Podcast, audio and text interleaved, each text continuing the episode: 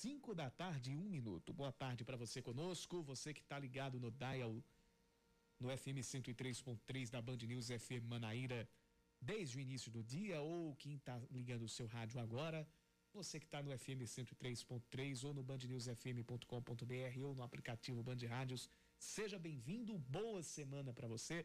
É hora de mais um Band News Manaíra, segunda edição. Estamos nós aqui no estúdio, Aline Guedes e eu, Yuri Queiroga. E você aí do outro lado do rádio. Aline Guedes, boa tarde para você. Boa tarde, Yuri Queiroga, boa tarde aos ouvintes da Band News. Vamos lá, né? Dando start mais uma semana e como todo, como, como já acontece é o quê? Quatro, cinco anos quase? Vamos fazer cinco anos em né? maio. Vamos fazer cinco, cinco anos, anos em maio. Estaremos juntos com você, ouvinte, até às seis da noite, trazendo as principais notícias do dia. Para ser mais exato, no dia 2 de maio, gente já vai estar completando cinco anos de Band News FM Manaíra. João Pessoa? Exatamente. Né? Não cinco anos da 103.3, que já tem uma, uma larga história, como FM o Norte, como Rádio Clube, mas cinco anos como Band News FM Manaíra. Um novo inquérito é aberto pelo Ministério Público Federal para apurar possíveis irregularidades nas obras de triplicação da BR-230 entre Cabedelo e o Trevo das Três Lagoas. O procurador responsável, Tiago Misael, vai ter um ano para concluir as investigações. A abertura do novo processo foi pedida porque, segundo a investigação anterior, não havia elementos de prova o suficiente para, tornar as, para tomar as medidas cabíveis. O MPF quer saber se há deficiências no projeto executivo das obras que foram denunciadas em um, um relatório do Tribunal de Contas da União. De acordo com o TCU, foram fiscalizados recursos da ordem de 276 milhões de reais e encontradas irregularidades como a inconformidades ali na relação entre o número de sondagens e o número de valas em aspectos técnicos importantes para que a obra seja segura ou seja construída de uma maneira segura. Começam hoje as pré-matrículas para o ano letivo nas escolas estaduais. O período para inscrição do, dos alunos veteranos segue até sexta-feira, conforme anunciou o governador João Azevedo. Já os novatos podem fazer a pré-matrícula daqui a 15 dias e o período vai de 25 a 29 de janeiro.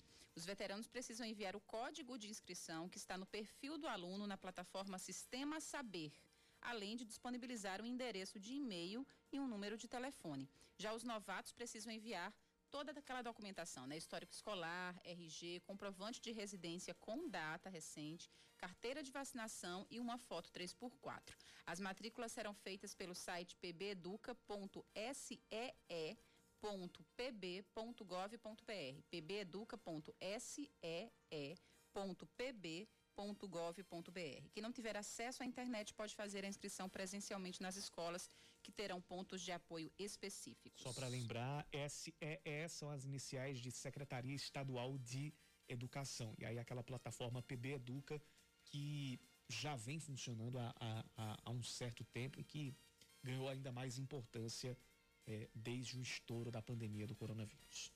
O prefeito de Campina Grande, Bruno Cunha Lima, anuncia que os centros de testagem para diagnóstico do coronavírus na cidade vão funcionar também aos sábados.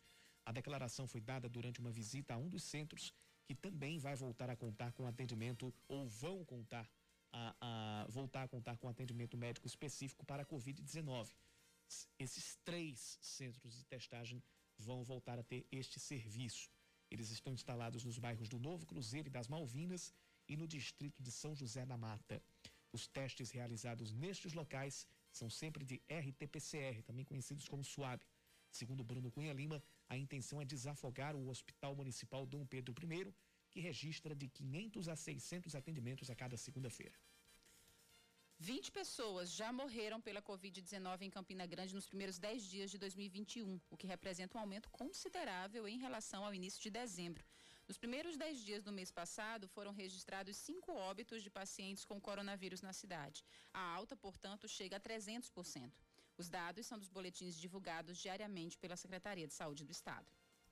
O Botafogo deve anunciar nesta semana a renovação de contrato com mais quatro jogadores incluindo o goleiro Felipe, destaque da temporada 2020.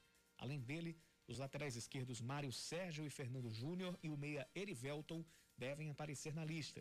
Mais um jogador que anunciou que não fica no Belo é o meia Gabriel Correia, que foi utilizado poucas vezes durante o ano passado. Já tiveram a renovação assegurada o zagueiro Fred, os volantes Rogério, Everton Heleno e Wellington César e o meia Marcos Aurélio. Agora são 5 da tarde, 6 minutos, confirmando 5 e 6. Hora de mais um Band News Manaíra, segunda edição, e você participa conosco, mandando a sua mensagem para o nosso WhatsApp. 991 11 9207. 991 11 9207.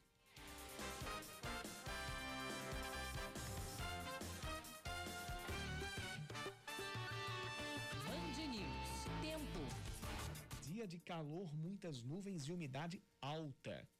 Nós temos agora muitas nuvens no céu de João Pessoa e não está descartada a possibilidade de chuvas agora no final da tarde e também à noite. Mas se essas chuvas vierem, serão rápidas e isoladas. A temperatura agora é de 27 graus, mas com sensação térmica de 31. Umidade relativa do ar chegando a 78%. A temperatura hoje já chegou aos 30 graus e à noite os termômetros devem marcar 24 graus de mínima. Bem, em Campina Grande, essa segunda-feira seguiu toda parcialmente, assim, bem nublada, né? Inclusive registrando chuva em parte, em parte do dia.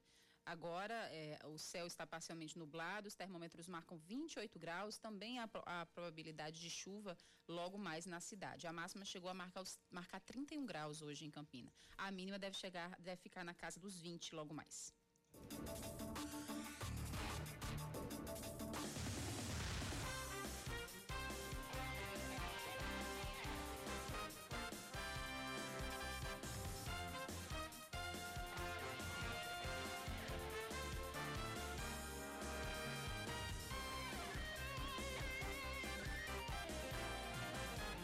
Gente começa falando sobre ah, algo que vem sendo batido na tecla desde o início da pandemia, que é educação, que é aulas presenciais ou, a, ou assegurar a qualidade de ensino e o complemento do, do ano letivo. Já teve muita dificuldade para fechar o ano de 2020. Isso valeu tanto para o ensino fundamental quanto para a educação para educação infantil e principalmente para ensino médio e ensino superior. E agora as matrículas para a rede estadual de ensino, inclui é, algumas escolas de ensino fundamental e escolas de ensino médio, essas matrículas estão sendo abertas hoje. Serão dois prazos uh, serão dois prazos abertos para matrícula. Um vai ser o prazo para veteranos e o outro para novatos. Para este ano, a Paraíba estima ter 250 mil alunos matriculados em toda a rede pública de ensino do estado. O governador João Azevedo anunciou hoje, durante a cadeia de rádios estadual Conversa com o Governador, o lançamento da pré-matrícula digital em 668 escolas e disse que nenhum aluno vai ficar fora de sala de aula. Não precisa se preocupar que as vagas estarão disponíveis para que realmente a gente possa atender a todo mundo. É importante, aí eu aproveito já o tema educação, para a gente fazer o alerta aí para os alunos que vão fazer o Enem, lembrando que será agora no dia 17 e 24 de janeiro de 21 na forma impressa, e lá no dia 31 de janeiro e 7 de fevereiro na forma na versão digital para alguns, algumas pessoas e tem que ter muita tranquilidade, os alunos muita tranquilidade, colocar em prática aquilo que aprenderam. Na Paraíba, cerca de 30 mil estudantes devem fazer a prova do Enem, prova que já está se aproximando. Por isso, o governador fez questão de lembrar os projetos feitos e outros adaptados pelo Estado, mesmo em meio à pandemia, para ajudar os alunos. Ao longo desse ano, nós disponibilizamos diversas ferramentas. O Google Classroom, fizemos simulados, videoaulas na TV Paraíba Educa, o desafio Nota Mil, que era uma constante aqui no programa, conversa com o governador, lives e revisões no YouTube. Nós fizemos o que era possível para que os 41.370 alunos que são matriculados na terceira série, o ano passado nós tivemos praticamente 4.400 aprovados no Enem, e isso já é um aumento de 18% com relação ao que houve em 2018. E nós torcemos para que, para os 30.200 alunos, que todos eles sejam aprovados, As provas na versão impressa acontecem já neste domingo, dia 17, e no próximo domingo, de, no outro domingo, dia 24 de janeiro. E as provas na versão digital acontecem nos dias 31 de janeiro e 7 de fevereiro. A Secretaria de Educação vai montar tendas em pontos estratégicos para servir de, de apoio aos alunos que vão fazer o exame presencial. A pré-matrícula na rede pública, aquela que a gente tinha falado aqui no início da reportagem, vai ficar disponível para os alunos veteranos a partir de hoje até a próxima sexta. E para os estudantes novatos, o período vai ser daqui a 15 dias. Hum, é, não, não a próxima semana, mas a outra semana, de 25 a 29 de janeiro. O site disponível para o cadastro é o www.pbeduca.com www.see.pb.gov.br. Repetindo, SEE de Secretaria Estadual de Educação. www.pbeduca.see.pb.gov.br. Se um aluno não tiver acesso à internet, ele pode fazer sim o cadastro presencialmente. Ele pode ir à escola onde ou o pai, o responsável, pode ir até a escola onde, onde deseja matricular o seu filho e lá nessas escolas já serão instalados pontos de apoio presenciais. É, aqui por João Pessoa, gente, assim, assim como para o restante do estado, a gente já teve o início das matrículas para os veteranos hoje. Outras informações muito importantes: o veterano que quiser se matricular, ele precisa uh, enviar um código de matrícula, um código de inscrição que está disponível na plataforma do aluno, na, na, naquela que é operada pelo, pelo, pelo governo do estado, que é a, a plataforma, deixa eu pegar aqui, o Sistema Saber, plataforma Sistema Saber, que é operada pelo governo do estado. Aí, de posse desse código de, de matrícula, ele também vai disponibilizar um endereço de e-mail e também um número de telefone. Os novatos precisam enviar o registro, o, o registro de, de o, registro geral, o RG, a, o histórico escolar, precisam também enviar a carteira de vacinação e também um comprovante de, de residência com, com data, além de uma foto 3x4. É opcional também que enviem o CPF e o cartão do SUS. São os critérios ah, são os critérios estabelecidos pela Secretaria de Educação para a, a realização da pré-matrícula, tanto para veteranos quanto para novatos.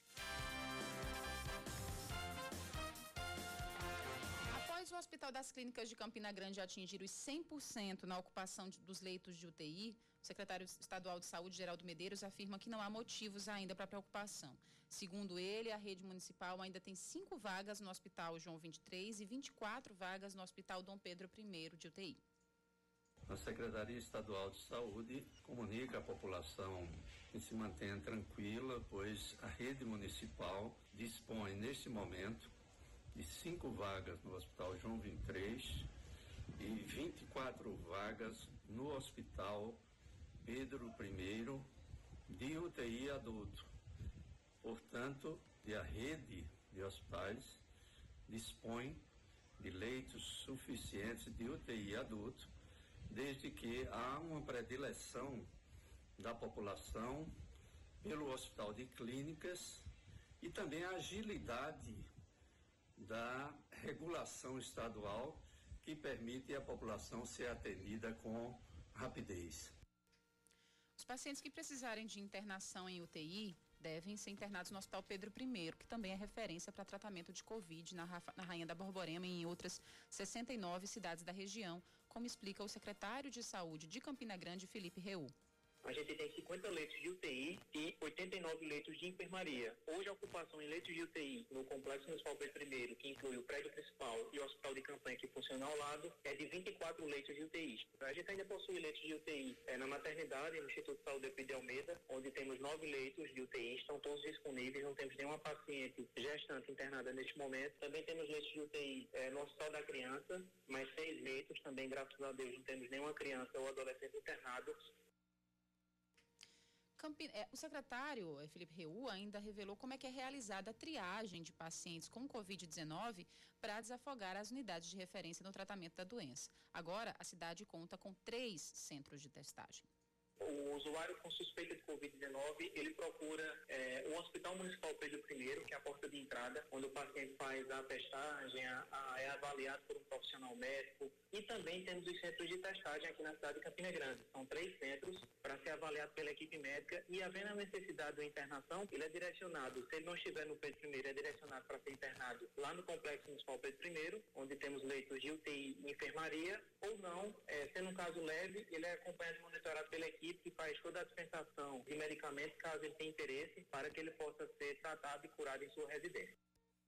Campina Grande foi a primeira cidade a entregar ao governo federal o plano municipal de vacinação. E segundo Felipe Reus, se a vacina chegasse hoje, a região já poderia iniciar a imunização onde a gente fez a entrega ao ministro da Saúde do Plano Municipal de Imunização da cidade de Campina Grande. O primeiro plano entrega ao Ministério da Saúde, é bom se frisar isso. E a gente está no aguardo de informações mais concretas de quando haverá disponibilização efetiva da vacina aqui para a cidade. Se a vacina chegasse hoje, Campina Grande já estaria preparada para começar a imunização da sua população. Inclusive, com os últimos atos no final do ano passado, a nossa preocupação já estava incluída nesse plano, aquisição de insumos, agulhas e seringas. Então, a gente já tem estoque quantitativo suficiente para que possamos iniciar a primeira etapa de vacinação é, contra a Covid aqui na cidade de Campina Grande. A expectativa para começar a distribuição do imunizante é até o fim deste mês. Enquanto isso, de acordo com a Secretaria Estadual de Saúde, 64% da UTI para adultos estão, das UTIs para adultos estão ocupadas nos hospitais de Campina Grande. Nas enfermarias, são 47% das vagas ocupadas. Semana passada a gente falou sobre o temor das prefeituras com o impacto do fim do auxílio emergencial. Agora a gente vai falar sobre o temor desses impactos diretamente nas famílias e naquelas famílias mais dependentes do auxílio emergencial. As informações estão vindo direto de Brasília com a repórter do Sistema Opinião lá na capital federal, Fernanda Martinelli. Fala, Fernanda.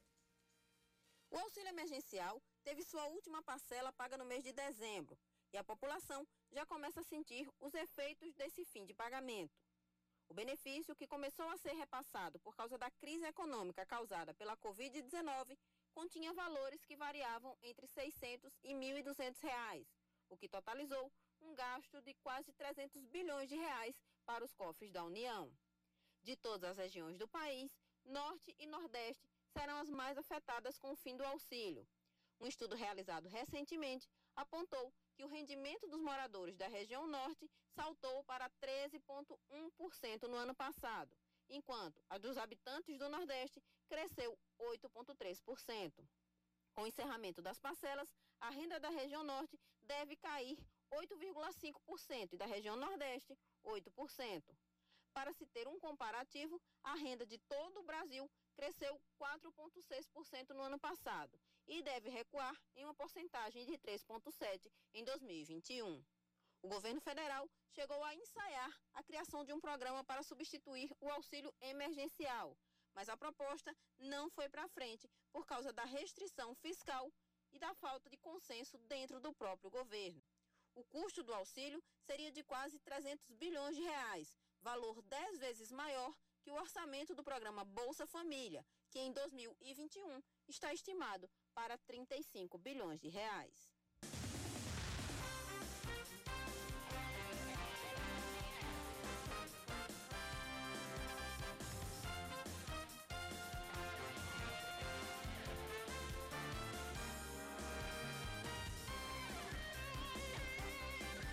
São 5 horas e 22 minutos. A gente segue com o Band News Manaíra, segunda edição.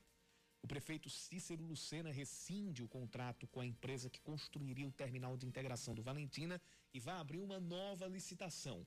Segundo Cícero, a intenção é de que as obras que estão paralisadas sejam concluídas e entregues em seis meses. O terminal está sendo levantado ao lado do campo da Marquise. As obras começaram em março de 2019 e a previsão era de que a inauguração acontecesse em, setembro do mesmo ano, ainda durante a gestão do ex-prefeito Luciano Cartacho.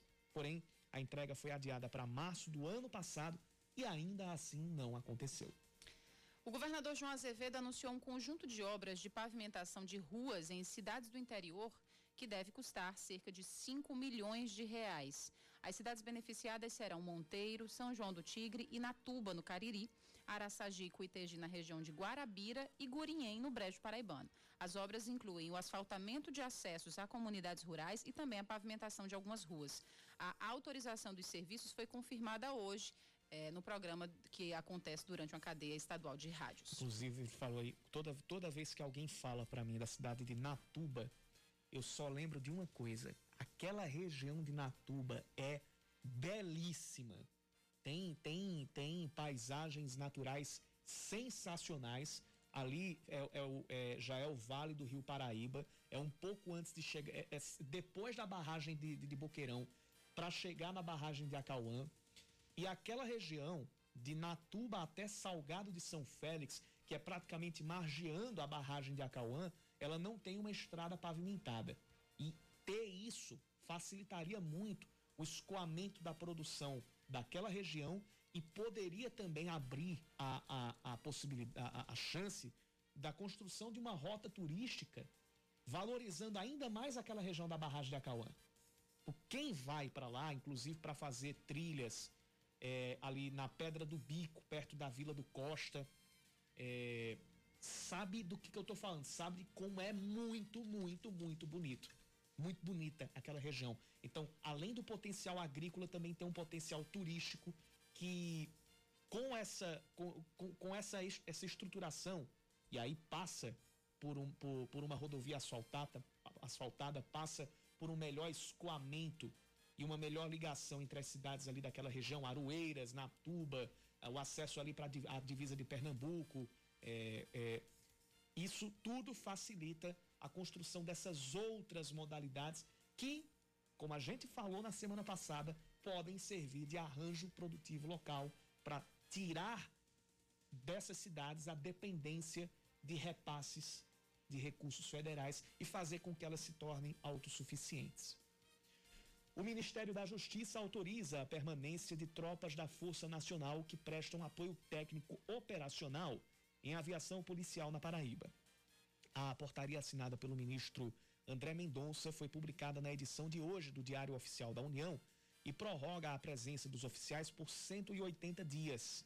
A presença da Força Nacional no Estado foi, foi autorizada em outubro de 2019 pelo ainda ministro da Justiça Sérgio Moro, pelo então ministro. A delegação de tropas nacionais faz parte de um termo de cooperação entre pilotos do Estado e de outras unidades federativas. Além disso, a Força Nacional auxilia na capacitação dos pilotos do Estado para o Grupo de Resgate Aeromédico Estadual, que faz parte da rede de urgência e emergência em saúde. O Cine Municipal coloca à disposição 206 vagas de emprego em João Pessoa no início desta semana.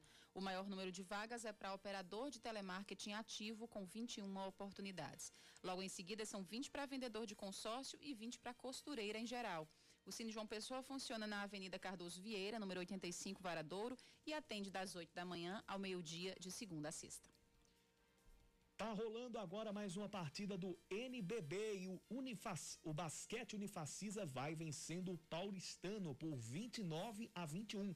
O jogo tá no segundo período, tá acontecendo lá no interior de São Paulo. A gente tá ainda com sedes fixas para algumas rodadas. Esse jogo está acontecendo na própria, na verdade, no interior de São Paulo, não. Está acontecendo na capital paulista, no ginásio do, do Clube Atlético Paulistano. A Unifacisa acaba de fazer 31 a 21, vai vencendo o jogo. A Unifacisa que melhorou muito com a contratação do técnico César Guidetti, que é hoje auxiliar técnico também da seleção brasileira masculina e vai vencendo nesse momento por uma vantagem de 10 pontos. A gente continua acompanhando o jogo, está no segundo período, faltando seis minutos e meio para acabar.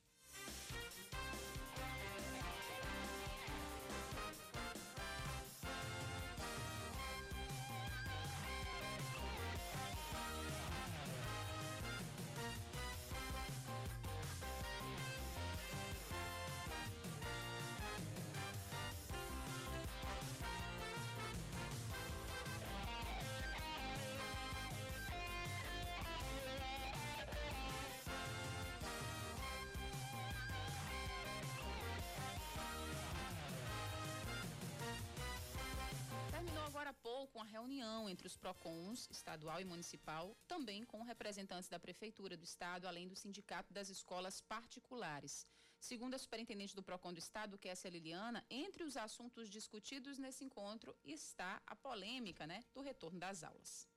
Estavam presentes o PROCON estadual, todos os municipais, Secretaria de Saúde do Estado, doutor Daniel Beltrame, é, a, o coordenador do Covid da, da saúde também do município, é, se eu não me engano era o doutor Felipe, a Secretaria de Estado de Educação, a AGVISA e o Sindicato das Escolas Particulares. E aí ficou é, definido que essa semana as secretarias de saúde elas vão dizer através de estudos que eles têm é, como é que deverá ser esse retorno às aulas. Então nós nos reunimos já com o sindicato para ver além do protocolo Covid a questão que esse protocolo já encontra-se disponibilizado é, desde setembro, é, a questão da, do retorno às aulas, mas também para discutir é, o reajuste das escolas, para discutir também material escolar, material didático, é, a questão de, da entrega de documentação.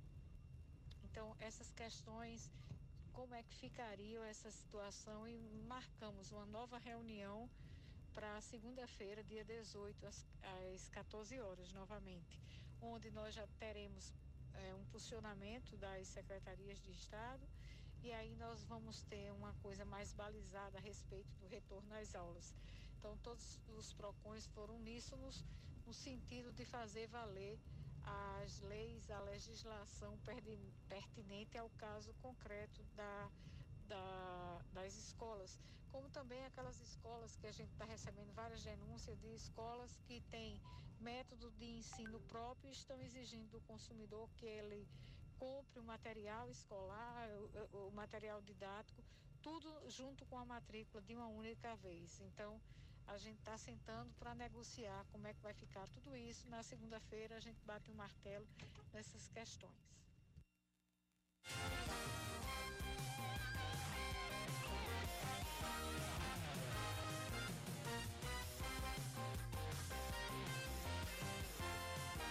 Tá aí então a fala da superintendente do PROCON, que é essa Liliana. Então, próxima semana a gente tem uma resposta mais concreta a respeito do retorno das aulas, né? Não só na, na, nas, na rede pública, mas principalmente na rede privada, que essa é a maior, maior questão, né? A respeito é, desse retorno totalmente presencial ou híbrido, enfim, de que forma se dará e qual data se dará. A gente fala agora sobre economia, a gente sabe que muita gente se segura para não fazer compras em dezembro, para deixar, para aproveitar as liquidações de verão que acontecem sempre no início do ano. É, neste 2021, a liquidação dessa estação deve seguir até o dia 17 de janeiro. De acordo com os sindivarejistas, roupas, objetos para o lar e calçados são os setores que mais estão oferecendo redução nos preços. E segundo especialistas, cliente e vendedor saem ganhando com a prática. Leandro Oliveira sacolas cheias de um lado para o outro em lojas e shoppings. É o resultado de vitrines com descontos de encher os olhos, promoções tentadoras que chegam a 70, 80%. Aqui estava 159, ficou por 100 reais. Comprei bom, gostei demais. As liquidações de janeiro estão por todos os setores do comércio, em lojas de cama, mesa e banho, como conta a proprietária de um estabelecimento, Raíssa Torres. Euforia de compras é, agora de Natal e Réveillon, o pessoal no mês de janeiro geralmente dá uma baixada. Então a gente começa a lançar liquidações, promoções, para atrair o pessoal para vir para a nossa loja, adquirir produtos de boa qualidade com preço acessível, um desconto maravilhoso. E acredite, até em loja de material de construção tem promoção. A diretora operacional Silvana Severo revela que os produtos estão bem concorridos. A gente conseguiu fazer o mega saldão aqui na empresa para atender esses clientes, além de poder repor produtos novos dentro da empresa. Então, fez a, o, o, o útil ao agradável, né? Atendendo aos clientes e também dando uma demanda de atendimento maior dentro da empresa. As liquidações nesta época do ano já viraram tradição e, pelo visto, de acordo com o supervisor comercial da Câmara de Dirigentes Logistas, Paulo Ricardo, cliente e vendedor saem ganhando com a prática. Então, o lojista ele precisa renovar o seu estoque, o consumidor precisa comprar algo que esteja é, necessitando e isso vem para que ambos possam estar ganhando durante esse mês de janeiro. De acordo com o Sim de Varejistas, roupas, objetos para o lar e calçados são os setores que mais oferecem redução nos preços. A promoção de verão deste ano deve ir até o próximo dia 17. O cartão de crédito é a forma de pagamento utilizado por 95% daqueles que fazem compra nesta época do ano. Ainda na pesquisa, o público feminino é o que mais faz compra, com cerca de 75% do total de consumidores.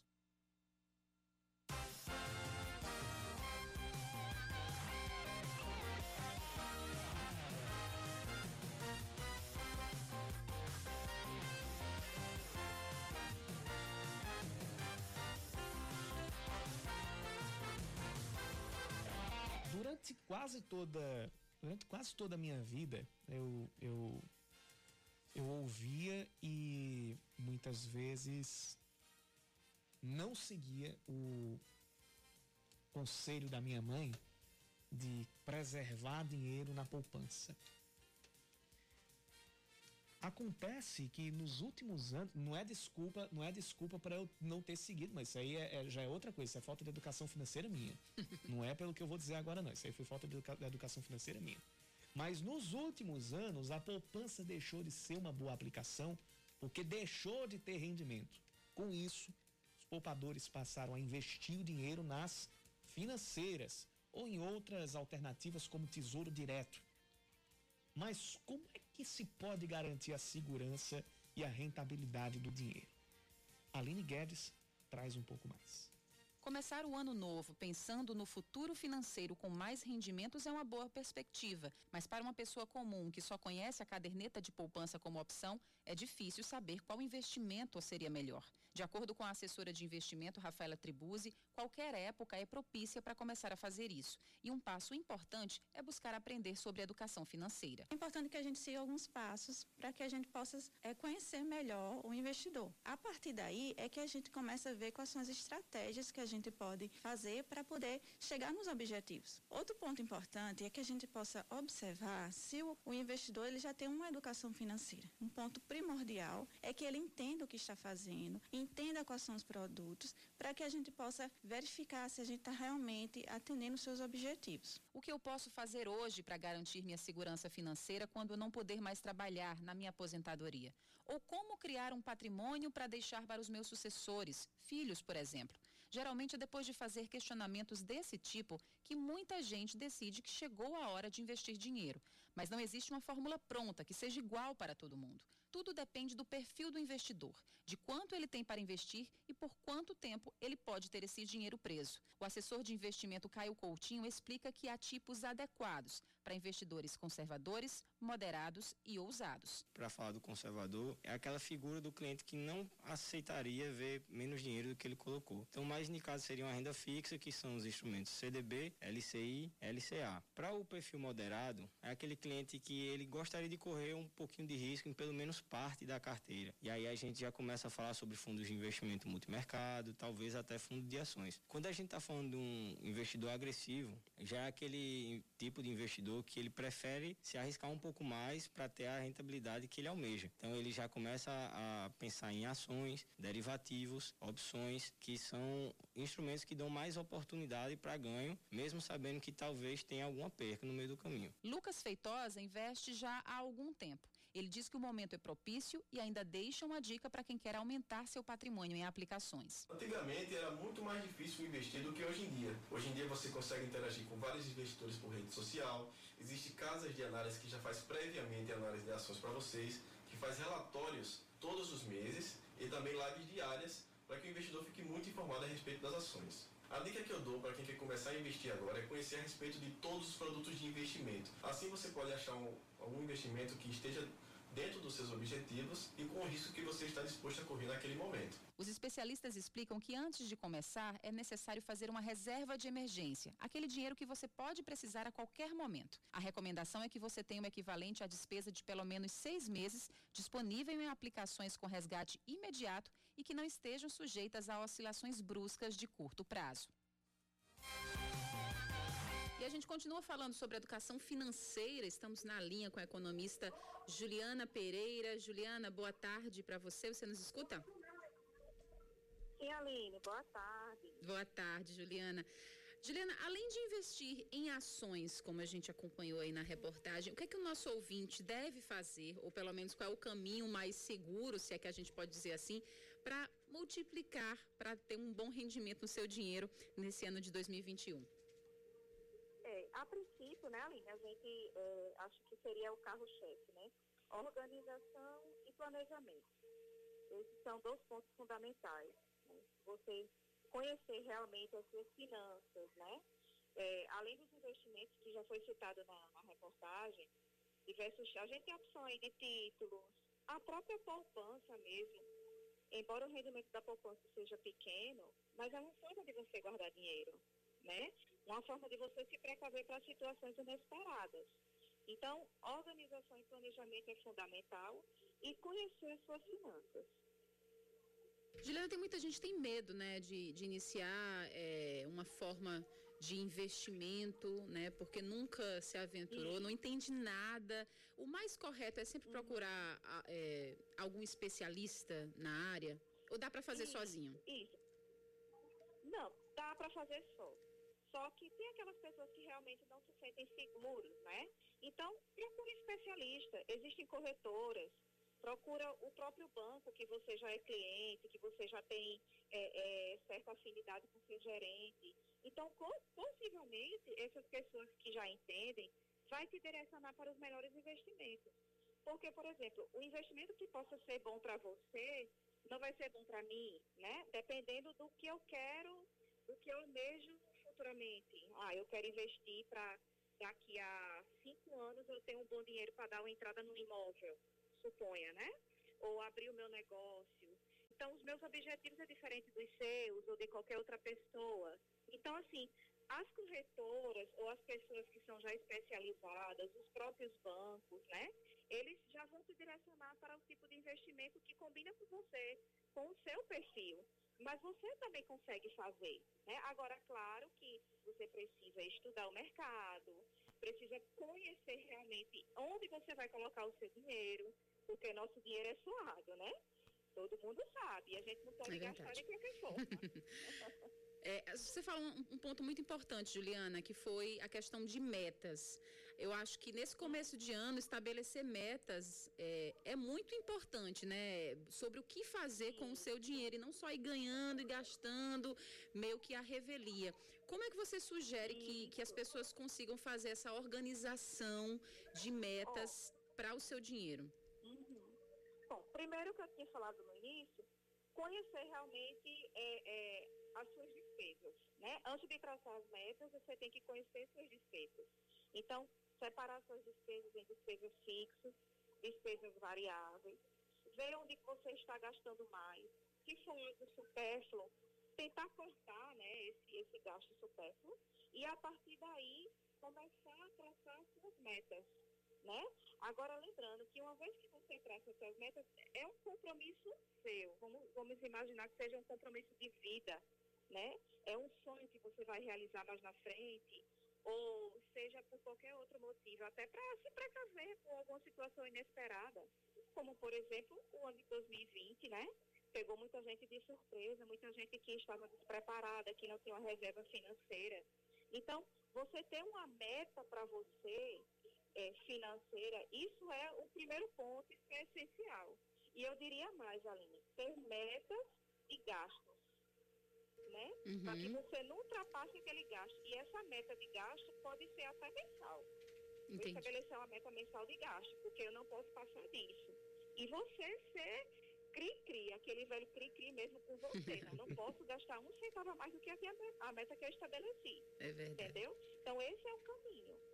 Para as pessoas que já estão endividadas, Juliana, e estão pensando assim, poxa, eu quero começar o ano eliminando, zerando as minhas dívidas. E aí ela tem dois caminhos, é, a priori, que seria parcelar, entrar em contato com, com uhum, a empresa, sim. parcelar, ou tomar algum empréstimo para pagar à vista. Que, qual a, a, a decisão mais sábia?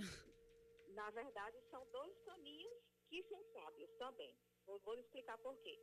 Uma forma que você falou primeiro, renegociar esses débitos, né? É uma, se você não está conseguindo pagar determinada parcela, então tenta renegociar para ver se diminui o valor dessa parcela e seja uma parcela que caiba no seu bolso. O segundo ponto você também falou, vou adquirir um empréstimo para pagar uma dívida. Só que, a partir do momento que eu vou atrás de, desse capital, desse empréstimo, né, para quitar outras dívidas, eu tenho que ter a disciplina de que eu não vou fazer novas dívidas. Além, daqui, da, além das despesas fixas que a gente já tem, claro, todo mundo tem, né? Então, eu tenho que ter em mente que eu não posso fazer outras dívidas pesadas ou dívidas desnecessárias até o momento que eu estou com aquele empréstimo, porque eu já adquiri empréstimo para pagar uma dívida pesada que eu não estava conseguindo pagar. Entendeu? E observar taxa de juros, né? É, o, o, o limite para pagamento, a quantidade de parcelas desse empréstimo. Muitas vezes possa ser que a questão do empréstimo pegue você de surpresa se você não observar, por exemplo, a taxa de juros. Então, ele não vai ser viável nesse sentido. Então, observar a carência, observar os juros, o tempo de pagamento, para que você não entre em outra dívida né? E um ponto importante é evitar novos parcelamentos. Deixar Sim. os parcelamentos para coisas urgentes e se for realmente em último caso. Então, por né? exemplo, se, se, se, você... se, o ouvinte for fazer uma nova compra, é melhor que ele pague sempre à vista. É melhor. Se e não parcele no cartão. Se essa compra, isso, se essa compra for realmente para algo essencial, esteja precisando, ah, eu não estou eu tô precisando comprar uma geladeira, que é um essencial dentro de uma casa. Porém, eu não estou com dinheiro para pagar à vista. Aí eu posso aí eu posso parcelar, porque é uma coisa que eu não, não tive como adiar, né? Não tive como adiar.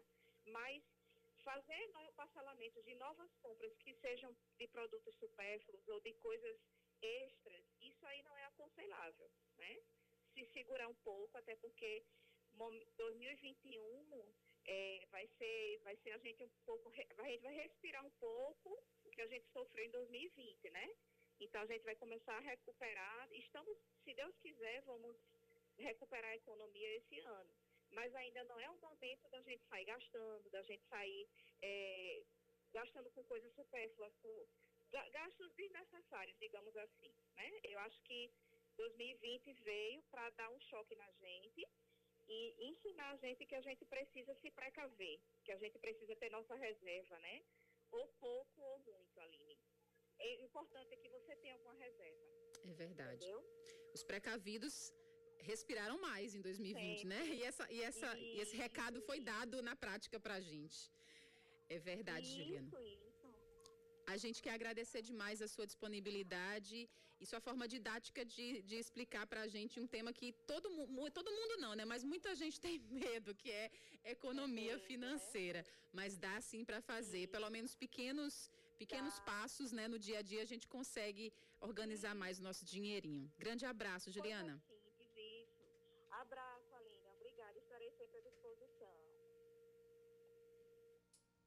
Agora são 5h46, a gente volta já.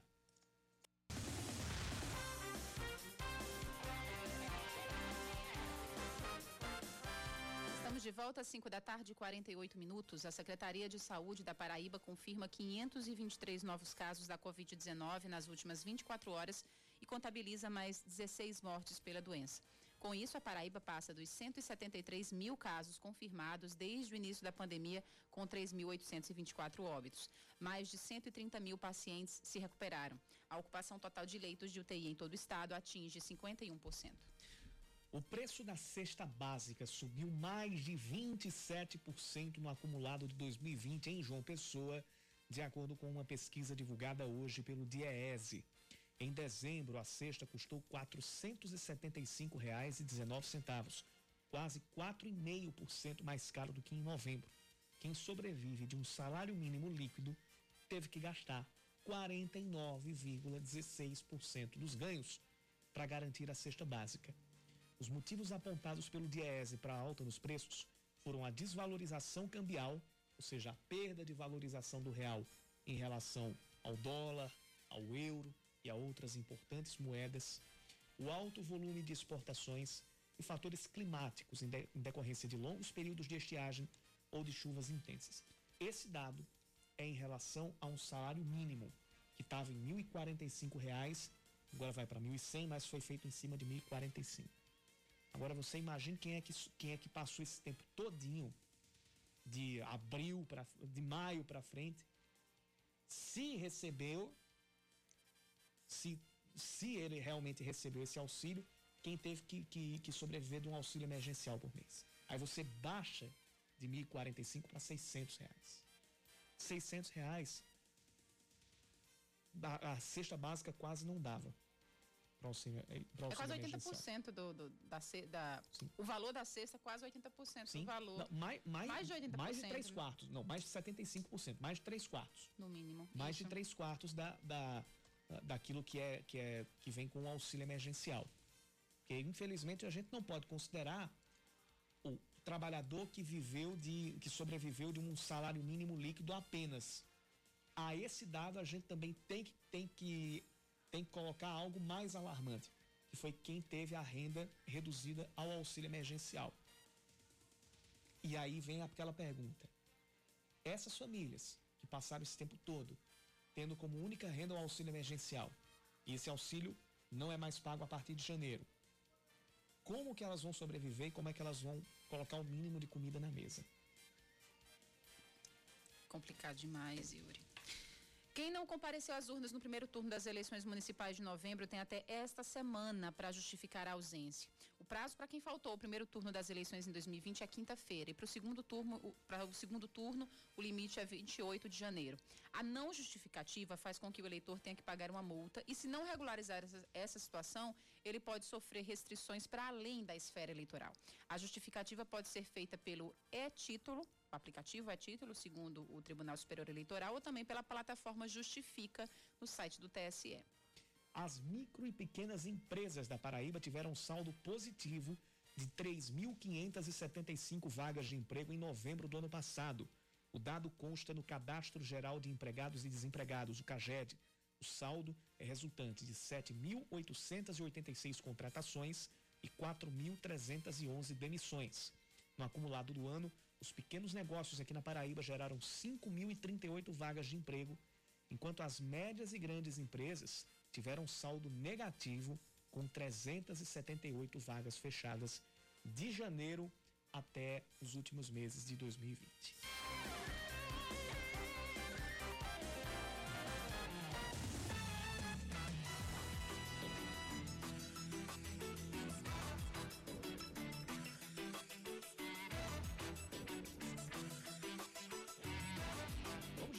Trânsito rapidinho? Seu caminho.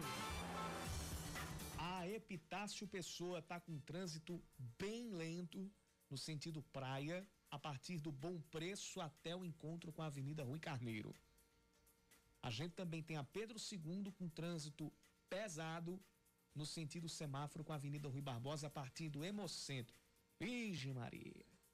Vou pegar o caminho daqui a sete minutos. Já sei que eu vou pegar trânsito por ali. Avenida Hilton Souto Maior, lá no José Américo, já chegando a Mangabeira, tem trânsito mais intenso no, na, na, chegada da rotatória do Caique, a partir do Bem Mais, ou seja, a descida e a subida da ladeira estão com trânsito intenso. O retão de Manaíra também está com trânsito intenso, mas fluindo nas proximidades do shopping Manaíra nos dois sentidos. Depois, agora a gente volta para Pedro II, porque depois da, da, do semáforo com a Rui Barbosa, o trânsito dá uma melhorada por lá. No entorno do Parque da Lagoa, o trânsito está fluindo bem.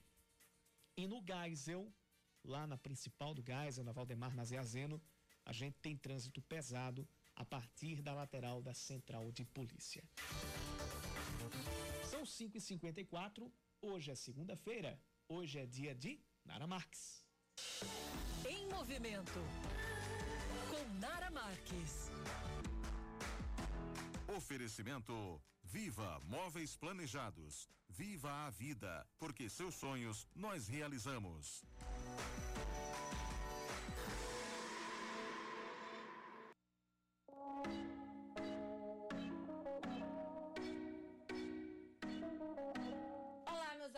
Já que estamos em pleno verão, a coluna Em Movimento de hoje vai falar sobre uma bebida que é muito consumida para aliviar o calor nessa época. Vamos falar da água de coco. Mas será que água de coco em excesso faz mal? Água de coco, para quem não sabe, é uma bebida que é rica em vitamina C, sódio, potássio, magnésio, manganês, cálcio, fósforo, antioxidantes e outras milhares de vitaminas. Basicamente, ela é composta por água e sais minerais. As calorias também são bem baixas. Para vocês entenderem, 200 ml do líquido tem apenas 40 calorias. Isso não quer dizer que dá para vocês trocarem água mineral por água de coco, tá? Pelo amor de Deus, tudo em excesso engorda, inclusive água de coco na sua composição tem frutose, que é um carboidrato. Pessoas diabéticas, hipertensas e com problemas renais devem estar sempre atentas ao consumo e procurar um profissional para lhe orientar. Para vocês entenderem melhor, 200 ml do líquido tem 25 gramas de sódio, que é equivalente a meia colher de sopa de sal. A polpa do coco também é bem saudável, rica em proteínas, vitaminas, minerais e faz um doce tão gostoso, o famoso baba de moço, gente, que dá para fazer inclusive substituindo o açúcar por xilitol, tá? Assim a gente acaba deixando o doce menos agressivo. Mas isso é pra gente falar numa próxima pauta, tá? Bom, praticamente tudo em equilíbrio, gente, nunca fará mal. Com água de coco não seria diferente. É só não exagerar, procurar sempre as naturais ou ficar de olho no rótulo das industrializadas, tá? E se você quiser saber um momento ideal para tomar água de coco, é após a prática de atividade física. Ela se encaixa perfeitamente como isotônico natural, além de vários outros benefícios. Né? Ela previne contra o envelhecimento, fortalece o sistema imunológico e é perfeita para quem apresenta quadros de diarreia, vômito. Pelo menos, gente, na minha casa sempre foi assim e deu certo. Desidratou? Vai para água de coco. A gente sempre amou e teve ótimos resultados. Essa foi a dica de hoje. Outras vocês encontram me seguindo no arroba Martinara. Beijoque e até mais.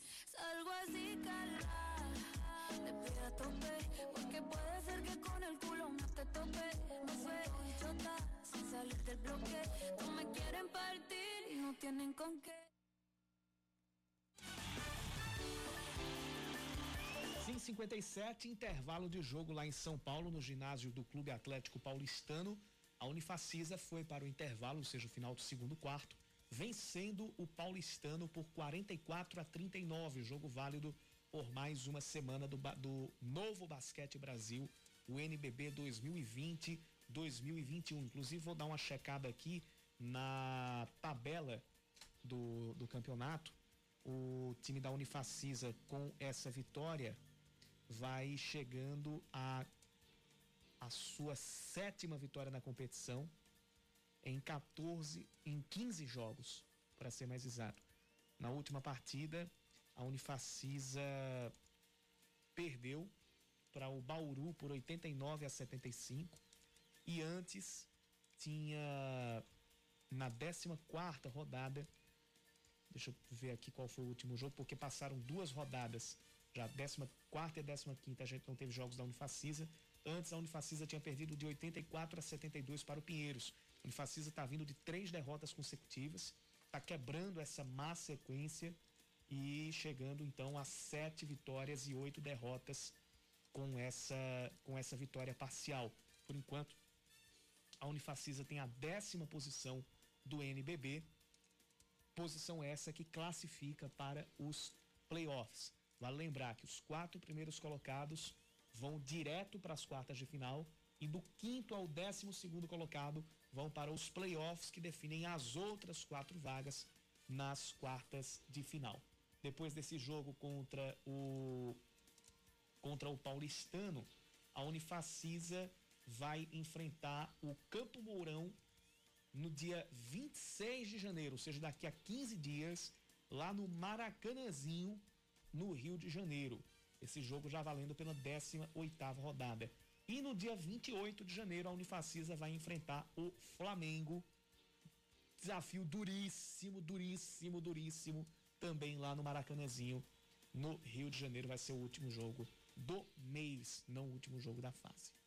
Falando em Flamengo, só que agora não na quadra e sim no campo. Nossa, não fala não, Yuri, pelo amor de Deus. É, é, é, já tem gente perguntando quando é que Rogério Ceni vai ligar lá para para Marcelo Paes, presidente do Fortaleza.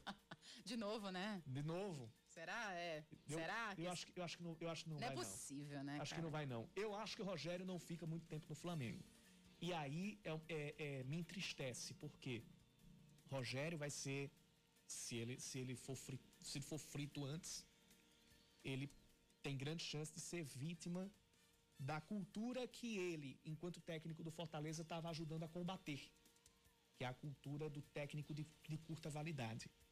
Mas aí tem que acontecer, e aí o Fortaleza já, já, teve, já demitiu Marcelo Chamusca, hein? Não, não teve com Marcelo Chamusca o mesmo, a mesma paciência que teve com Rogério Ceni. Já anunciou o Enderson Moreira como, como treinador, mas é, a saída dele do Fortaleza e esse, esse, processo de fritura dele no Flamengo me fazem ficar ainda mais descrente numa reversão da cultura do treinador de longo prazo no futebol brasileiro. E enquanto a gente tiver é, esse mau hábito de treinador de, de, de, de curta validade, a gente não vai para frente não. Quando for saindo para competição internacional, é só fumo. Em que pese a gente ter a chance de ter Palmeiras e Santos na, taça, na final da Taça Libertadores, que eu sinceramente acho que é um ponto fora da curva. E bem fora da curva. Que a realidade não é essa. Seis em ponto, eu digo até amanhã. Eu digo até logo, vem aí o É da Coisa ainda sem, ainda sem Reinaldo Ele só Azevedo. volta daqui a 15 dias. Isso mesmo, mas acompanhando as notícias nacionais e locais aqui na 103.3. Valeu. Um cheiro para todo mundo.